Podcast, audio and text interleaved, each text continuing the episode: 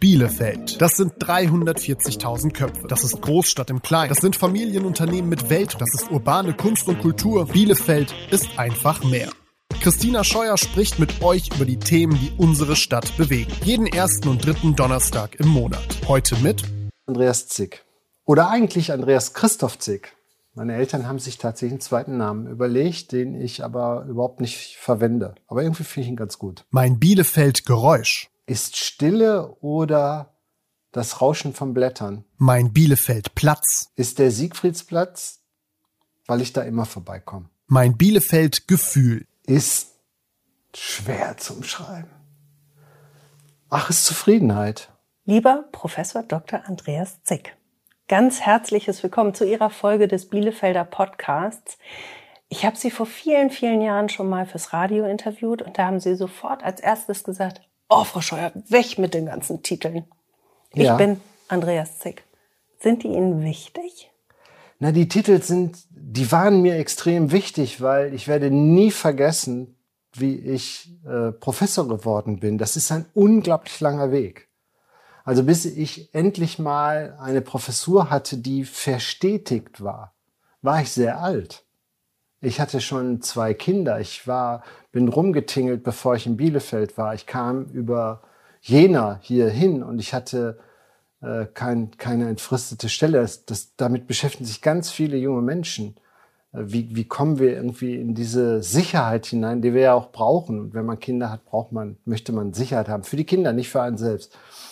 Und, und ich war natürlich stolz. Ich war stolz auf, als ich meinen Doktortitel bekommen habe. Ich habe ein Buch geschrieben und dann bin ich in die Prüfung reingegangen. Da war ich stolz. Ich war stolz, dass ich Diplompsychologe wurde. Klar, für mich bin ich da stolz drauf, aber es ist jetzt nicht so, dass der Titel per se für mich bedeutsam ist. Also ich, ich leite ja ein Institut mit vielen Menschen und ich bin Prof, mache das gerne, bin in meiner Rolle, die ist wichtig, aber dahinter ist es wichtig. Und genau der Typ dahinter, das ist der, der mich interessiert. Ich habe es Ihnen eben im Vorgespräch schon gesagt. Ich möchte mit Ihnen heute gar nicht so sehr über Ja. Konfliktforschung reden.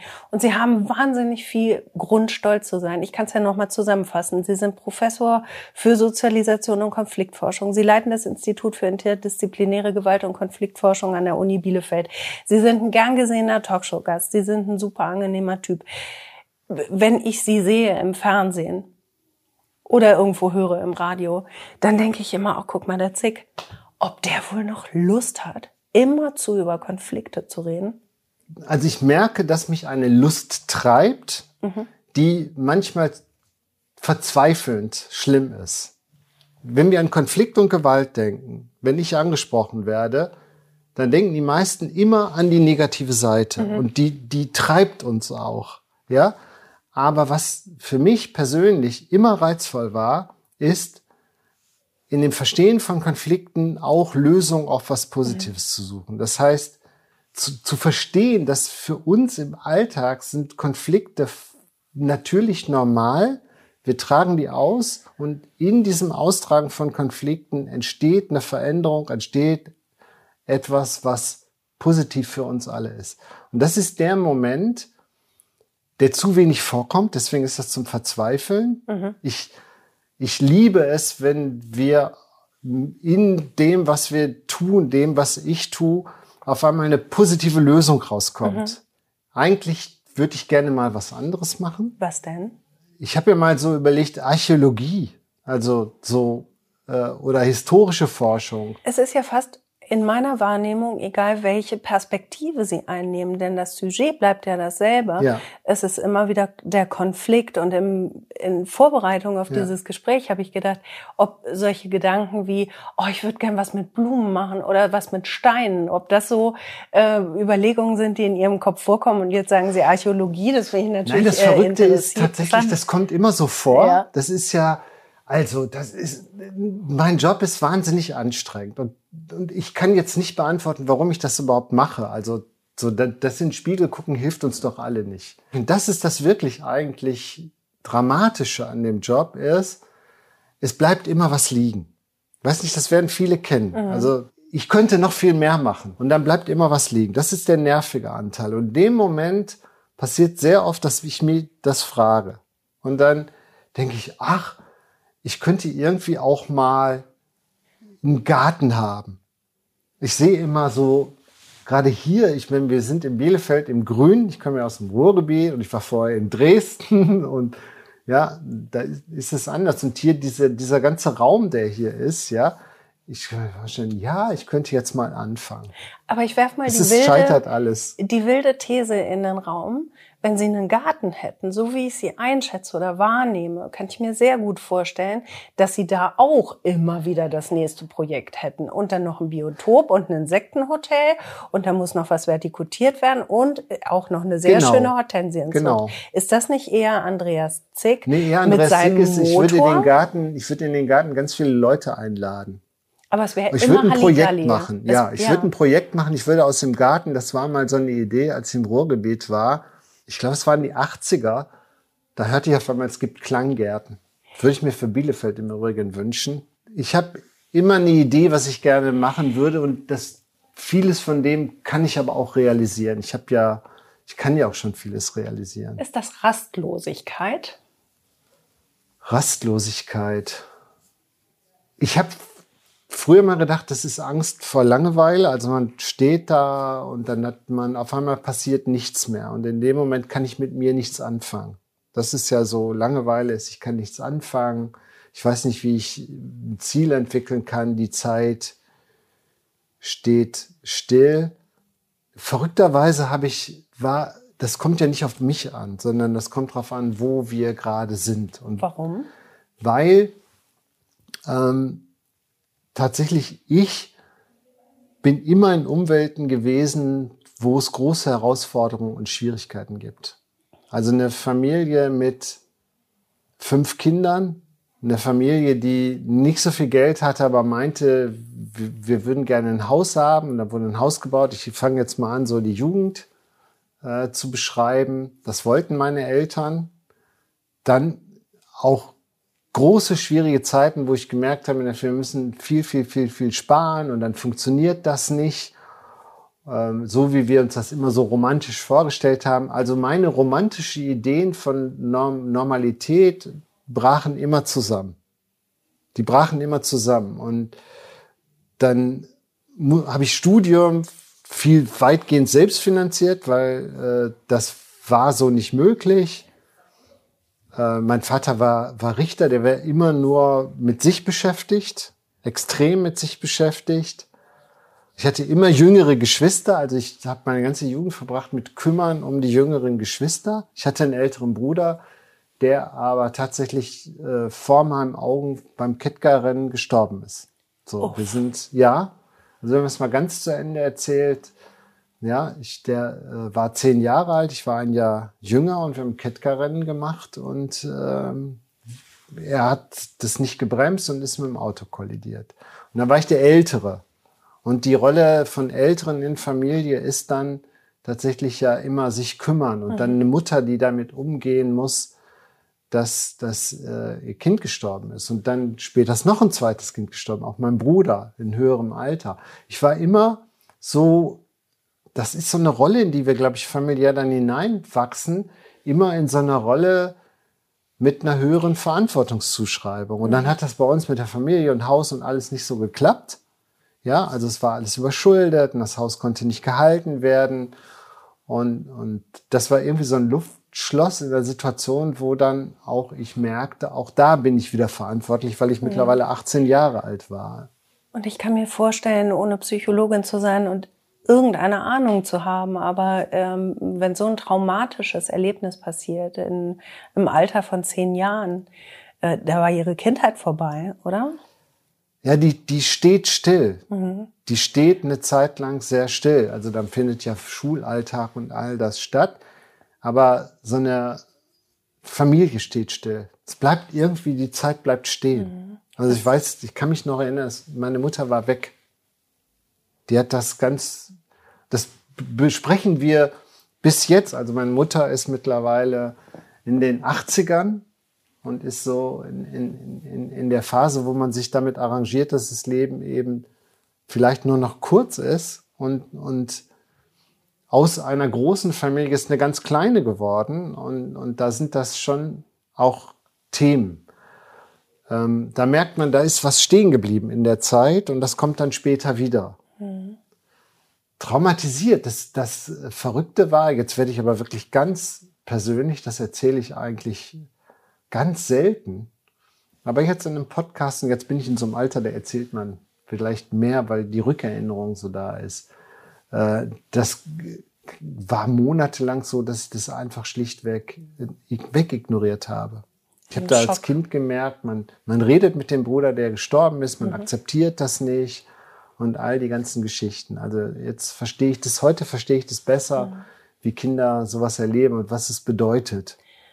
Sie mhm. haben gerade gesagt, damals stand die Zeit still und Sie haben im, da kurz davor gesagt, Sie haben Angst davor, vor Langeweile, weil dann die Zeit still steht. Steht das in irgendeinem Verhältnis zueinander? Das weiß ich nicht. Weiß ich tatsächlich nicht, weil kann gut sein, dass man also über diese ganzen vielen Schicksalsschläge wir dann anfangen, tatsächlich für uns immer wieder neue Projekte zu machen. Das ist schon richtig. Aber wir werden eben auch getrieben. Wir werden auch getrieben. Ich habe hab gemerkt, ähm, Schule war gar nicht so toll, aber äh, in der Schulzeit habe ich angefangen, Kabarett zu machen. Ein sehr, sehr, sehr erfolgreiches Kabarett gibt es bis heute. Die Kettwichte. Kettwig ist ein mhm. Stadtteil von Essen. Der war aber mal kein Stadtteil von Essen, ist also eingemeindet worden. Und ich war im Schülerkabarett. Und da habe ich gemerkt, dass wir sehr bekanntes, also wir sind auch rumgetourt und so. Ähm, das da habe ich gedacht, ja, neben dem Regelsystem, ich glaube, wenn wir jetzt so reden, was mich interessiert, es gibt die Regelsysteme, die machen wir so mit. Wir gehen dann in die Schule, wir machen dann vielleicht unser Abitur oder machen was anderes, dann gehen wir da studieren.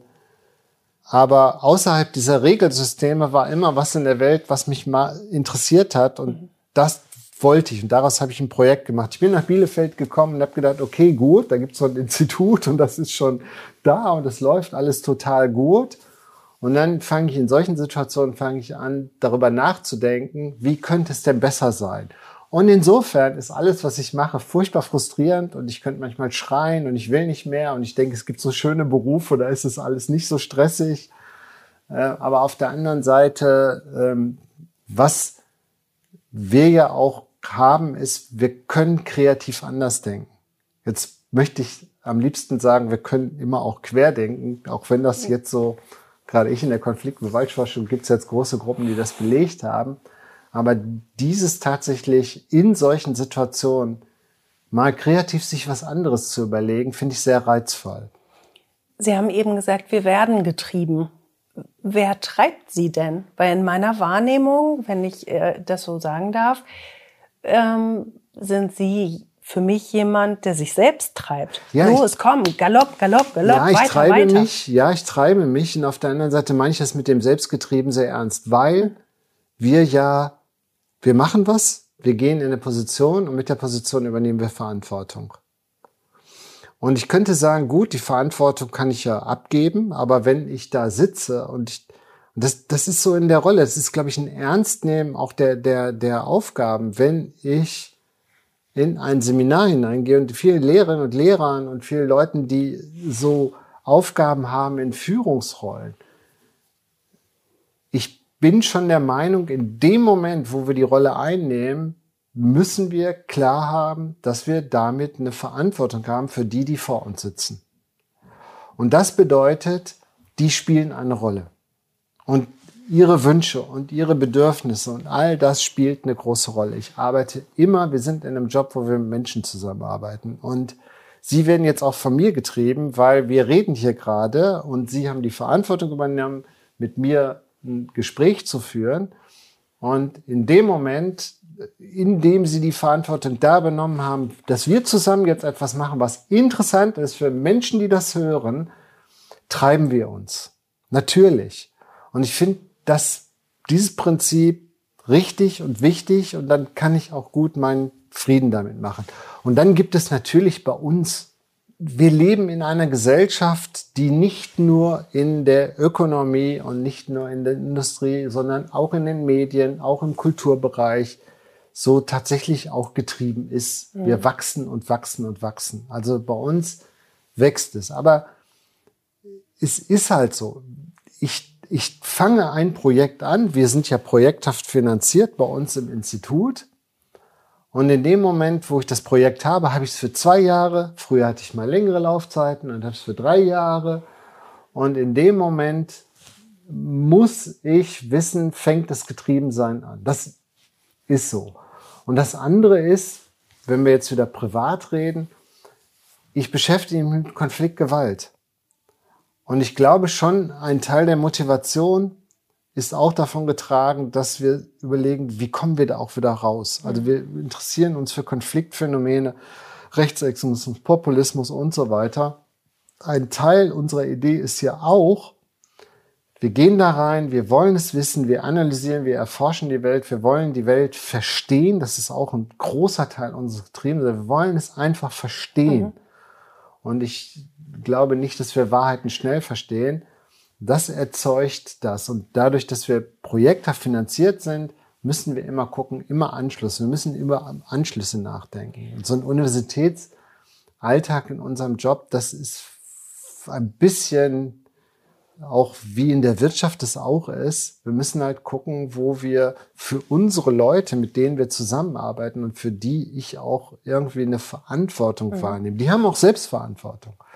Aber ich, es ist nicht so anders, als wenn man Kinder kriegt. Das ist so, äh, ja, die Kinder sind da, die Kinder setzt man in die Welt und jetzt in, in dem Moment merken wir doch alle, durch dieses Prinzip der Verantwortung haben wir das doch nicht selber in der Hand. Also der Vergleich ist insofern finde ich ganz schön, weil ich ganz stark wahrnehme, wie eng sie mit ihrem Job verwoben sind also ne, das hat ja mehr als nur eine Berufstätigkeit. Ja. Ähm, Sie sprachen über die Verzweiflung, über Verantwortung. Ja.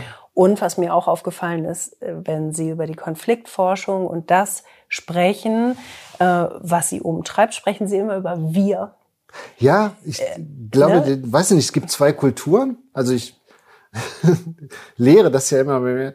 Kultur hat einen Einfluss und wir setzen die Kultur. Was setzen wir für eine Kultur? Ich setze diese Kultur, dass wir das, was wir dort erforschen, das, was ich erforsche, und ich tue es auch natürlich immer. Ich, ich glaube, dass ich immer forsche. Ich sitze jetzt auch hier.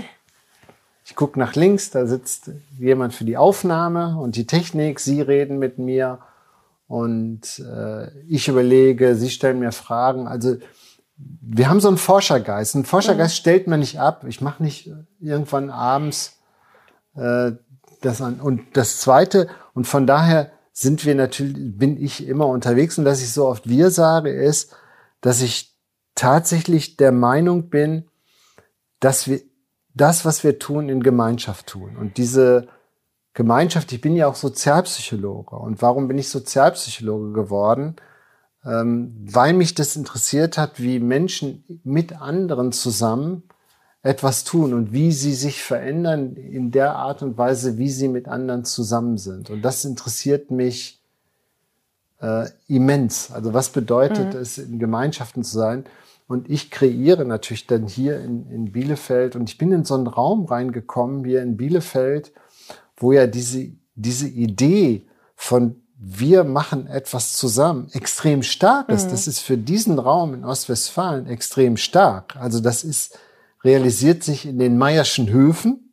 Wenn man historisch mal guckt, wie Bielefeld entstanden ist, das realisiert sich in Familienunternehmen, das realisiert sich in einer unfassbaren Liebe zu einem Verein, der mal runtergeht und es sind immer viele Menschen da. Ja, das ist nicht an individueller leistungsorientiert, aber das begegnet mir überall. Und dann eben in dem Bau, in dem ich bin. Diese Universität, mhm. dieses riesengroße Gebäude ist, ist gebaut für Gemeinschaften und wenig für Einzelne. Ich kann das auch total gut nachvollziehen. Aber worauf ich so Lust habe, ja, ist, mich mit Ihnen nochmal über Ich, Andreas zu sprechen. Ja wollen wir mal bewusst das Setting brechen? Ja, können wir machen. Okay, du könntest wir- ja mal versuchen, wir, wir- können mal gucken, ob sie es schaffen. Sie sprachen über Räume. Ich schaffe uns beiden jetzt einen Raum, okay? Ja. Also, wir beide treffen uns zufällig in Las Vegas. Wir sitzen im Bellagio, im Hotel nebeneinander an der Bar, an einem Tresen. Im Hintergrund läuft Jazzmusik. Ich weiß überhaupt nichts von ihnen. Ich habe sie in meinem Leben noch nicht gesehen, noch nicht gehört, gar nichts. Ich krieg aber mit, sie sind Deutscher. Sie sitzen neben mir an der Theke. Und ich sage, hi, ich bin Christina. Was würden Sie mir von sich erzählen? Nee, ich erstmal würde ich, ja, ich würde das sagen, was wir so üblich an Ritualen haben. Ich würde sagen, hi und ich bin Andreas. Und kommst du auch aus Deutschland? So wird es weitergehen. Wir würden dann über da fragen. Und das Private, was ich dann sagen würde, ist, was zur Hölle machen wir hier gerade? Wo sind wir hier gerade? Ja. Was nicht bedeutet, dass ich dann abschalte, dass ich dann noch viel mehr von mir preisgebe. Es kann dann sein, dass ich tatsächlich versuche gemeinsam, und da ist dann ein Wir, wir gemeinsam dann überlegen, wo bitteschön sind, wie sind wir hier in dieses Bellagio in Las Vegas gekommen? Was machen wir hier? Und dann würden wir austarieren, wie wir es finden. Viel Privates, ob man dann an mich rankommen würde, wahrscheinlich nicht, weil ich, ich finde so Situationen doch, ist doch, ich, ich trenne ja nicht Privates und nicht Privates dann mehr. Aber würden Sie mir dann sofort erzählen, ja, und übrigens, ich bin Konfliktforscher und es gibt, äh, also dieser Raum hier ist zum Beispiel konfliktbeladen, weil wahnsinnig viel äh, Aggressivität zu spüren und so weiter? Oder würden Sie mich erstmal fragen, äh, Ja, äh, wa- was ja, ja. Es wird so weitergehen, dass ich eher fragen würde. Genau. Weil sobald ich das sage, was mich umtreibt und was mich interessiert, verfällt das oft dann auf eine Ebene. Ah, das ist interessant. Sie Ja. galoppieren wahnsinnig im Kopf, ne? Ja, klar. Aber ist doch gut. Also ich bin ja ganz zufrieden damit. Ich finde das gar nicht so schlecht. Ich werte das ja auch nicht, ich stelle Ja, ich finde ja das fest. gar nicht so schlecht. Das ist vielleicht nicht so gut nachvollziehbar. Ja, aber ich lebe ja jetzt in Bielefeld. Natürlich laufe ich durch die Stadt und ich bremse nicht weg.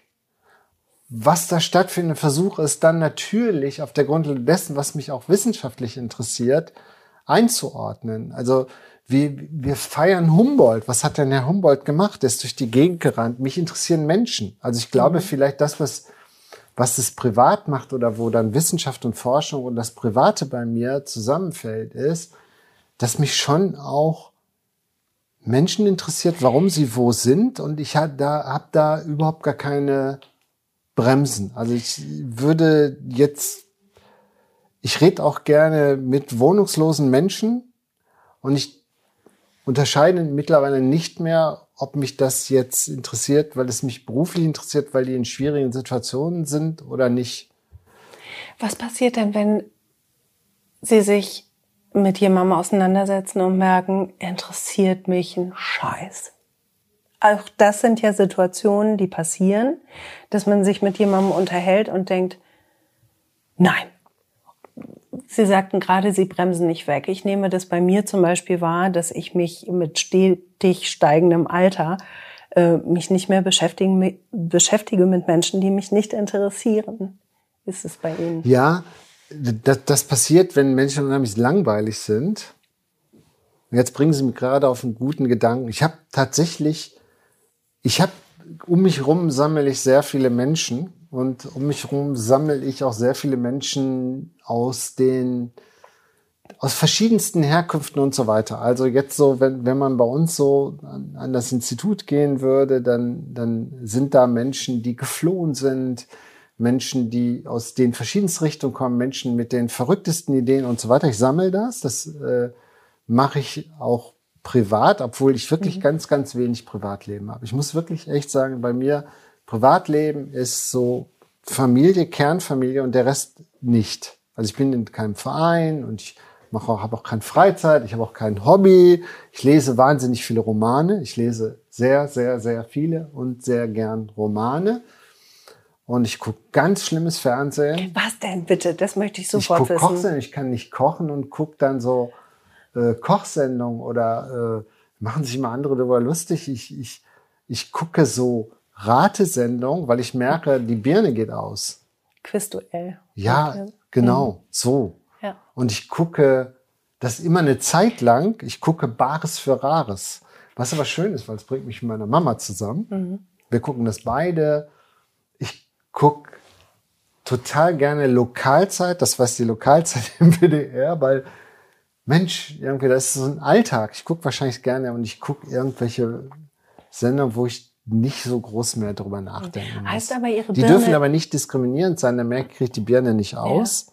Ja. also wenn ich merke, das sind so Sendungen, da werden Menschen nicht gut behandelt, Okay. fange ich an, die Birne anzustellen. Aber jetzt nochmal zurück zu dem, das wollte ich zu Ende erzählen, die Geschichte. Gerne. Ich war unterwegs und das habe ich mir gemerkt. Ich war unterwegs in Portugal auf einer Konferenz und selbst da bin ich mit Gruppen unterwegs und selbst da interessiert mir auf der einen Seite das, was die erzählen in der Forschung und dann aber, was machen wir denn jetzt? Was machen wir jetzt weiter?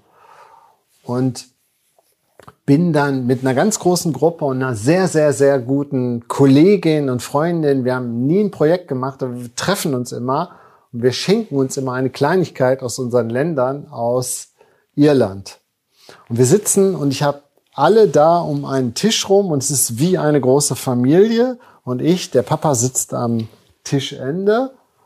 Und dann merke ich, wie meine Kollegin und Freundin Anka einer anderen Kollegin erzählt, ähm, weißt du, dass die, die Kunst bei so Leuten wie Andreas, die immer ganz viele Projekte machen und ganz viele Leute sammeln und sehr erfolgreich sind, die können mit 30 Leuten da sitzen und haben die Fähigkeit, nicht alles zu hören. Und in dem Moment merke ich, dass sie eigentlich die Geschichte erzählt, der sitzt ja gar nicht richtig mit am Tisch. Das hat mich sehr beschäftigt. Das heißt, solche Leute, die dann in Führungspositionen sind, die bauen so familienähnliche Systeme auf. Und in dem Moment, wo alle zusammen sind, sind sie eigentlich gar nicht richtig mit dabei. Aber wie soll's gehen? Nee, es ist so eine interessante Erfahrung, Ja. wo ich dann gemerkt habe, irgendwie, dass so, wir sitzen jetzt zusammen, wir essen, wir trinken, es ist eigentlich eine Freizeit, aber in dieser Freizeitsituation bin ich gar nicht in Freizeit. Ich bin nicht in Freizeit, die anderen schon. Und, und das ist so, ähm, und dann hat sie mir das erläutert und hat gesagt, ja, das hat man halt so in Studien. Auf einmal war ich Studienobjekt, ja, war ich Teil des Ganzen. Das ist so.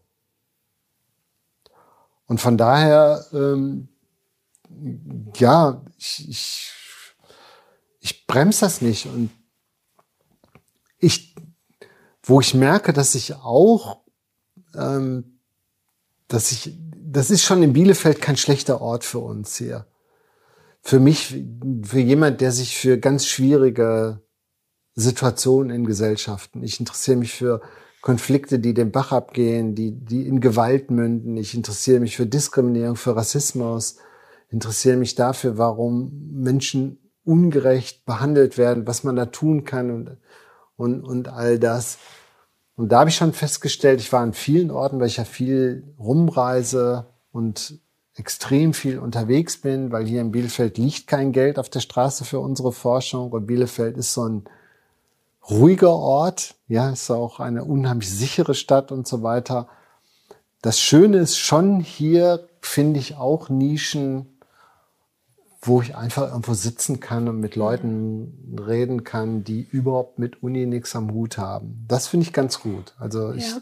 habe hier mein Patenkind kennengelernt über, über eine Familie, die erstmal überhaupt gar nichts mit Uni, die auch mich eher so als Mensch so gut fand. Das ist hier schon auch möglich. Und dann ist es ja vielleicht auch eine Grundlage, um ab und zu die Birne mal auszukriegen. Ne? Also Ja, ich, ich finde es ganz beruhigend zu hören, dass es Momente gibt, wo sie die Birne auskriegen. Bielefeld ist eher ein Birne-Ausort. Ich war lange ja im Ruhrgebiet, das Birnau ist schwierig. Das geht auf einer anderen Ebene. Ich war an Orten, wo, wo in Städten wie Dresden, wo ich gar nicht die Birne ausstellen konnte, weil immer jemand da war und gesagt hat, so erzählt gut, dass Sie da sind, wir haben das und das und das und das Problem. Aber genau gerade das, also mich, mich strengt das schon fast ein bisschen an beim Zuhören. Ne? Also Sie haben mit so heftigen Themen zu tun und dann sind Sie noch so getrieben und haben noch so viel Motor ja. und so viel machen, machen, machen. Also ich, ich möchte sie am liebsten, möchte ich sie jetzt mal hier auf eine Yogamatte legen und sagen, äh, lieber Professor Dr. Andreas ja, Zick, nun hatte, atmen Sie doch mal durch. Ich hatte so. eine äh, Freundin, also die, doch, die erste richtige Freundin, die vergisst man ja nicht, ne? Die erste, ich sag auch den Namen nicht. Äh, da können Sie mich jetzt foltern, das sage ich nicht. Und die, die in Richtung Kunst marschierte und so. Also das bestaune ich sehr. Leute, die in dem Kultur- und Kunstbereich unterwegs sind, das finde ich wirklich genial.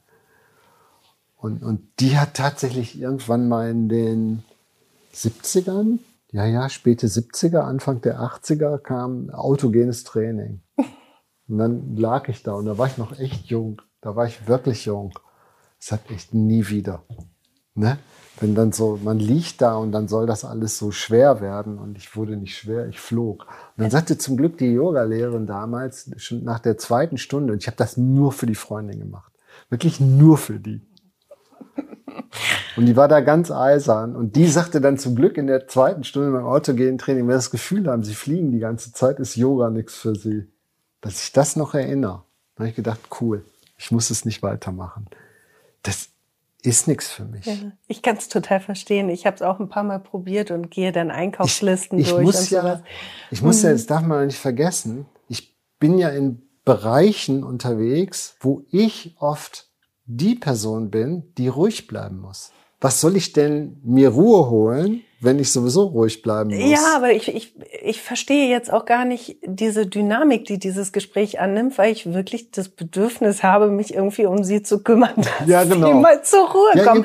Äh, das ist verrückt, das ist komisch, aber sie sind ja auch total happy damit. Ja, ja, also, wenn, ne? wir, wenn das, das ist ja der Punkt, also wo, wo ich denke, ich, wir, wir alle fragen uns, und das habe ich ja jetzt gemerkt, auch in der Pandemiezeit die ich auch nicht abschalten kann aus mhm. dem aus meiner ganzen Tätigkeit über Konflikt und Gewalt nachzudenken. Ne? Aber wir haben doch in der Pandemiezeit erlebt, dass wir an einen Punkt gekommen sind, wo wir uns gefragt haben, warum machen wir das hier alles? Wo wollen wir denn hin? Also das ist ja der Punkt gewesen, wo auch ganz viele von meinen Kolleginnen und Kollegen und bis heute äh, wir merken das noch gar nicht, was diese Pandemie alles angerichtet hat. Wir alle saßen da und haben gesagt, ja, offensichtlich alles das, was ich bis hierhin gemacht habe, kann durch eine Pandemie ausgehebelt werden. Mhm. Und ich habe in meinem Leben die Erfahrung gemacht, ich habe schon ganz viel verloren. Ich habe erlebt in meinem Leben, dass eine ganze Familie dahin wollte und da nicht gelandet ist, dass zwei Brüder gestorben sind, dass Menschen in unfassbare Schwierigkeiten gekommen sind, Menschen schwerst krank geworden sind, die mir extrem nahe stehen. Und ich habe immer Katastrophen erlebt. Und in dem Moment, wo dann die Pandemie kam, haben ja viele sich die Frage gestellt, wie geht's jetzt so weiter? Das war so eine lange Zeit will ich das noch weitermachen? Und wo die zum ersten Mal gemerkt haben, ich schalte jetzt nicht automatisch in den Reflex immer weiter und immer tun und so weiter. Ich habe ein paar Unternehmerinnen und Unternehmer kennengelernt, die immer in dem in, in diesem Rhythmus drin waren. Aber wir nicht. Wir saßen da in der Uni und die Uni ist leer. Mhm. Wir haben alles dafür getan, eine, eine Uni zu haben, eine volle Uni zu haben und auf einmal war da niemand mehr. Und in dem Moment fängt das an, privat zu werden. Wir haben gemerkt, die Krise, die uns alle erreicht hat und uns in den Lockdown, was auch immer gebracht hat, kommt auf uns zurück und stellt uns die Frage, wo willst du denn hin? Sinn des Lebens. Mhm. Ja, also mhm. weil wir einfach stundenlang, dann, dann kam Zoom und dann haben wir alle wieder gezoomt und so und dann, mhm. aber trotzdem haben wir uns alle gefragt, wie soll das denn hier bitte schon weitergehen? Mhm. Wo wollen wir denn hin?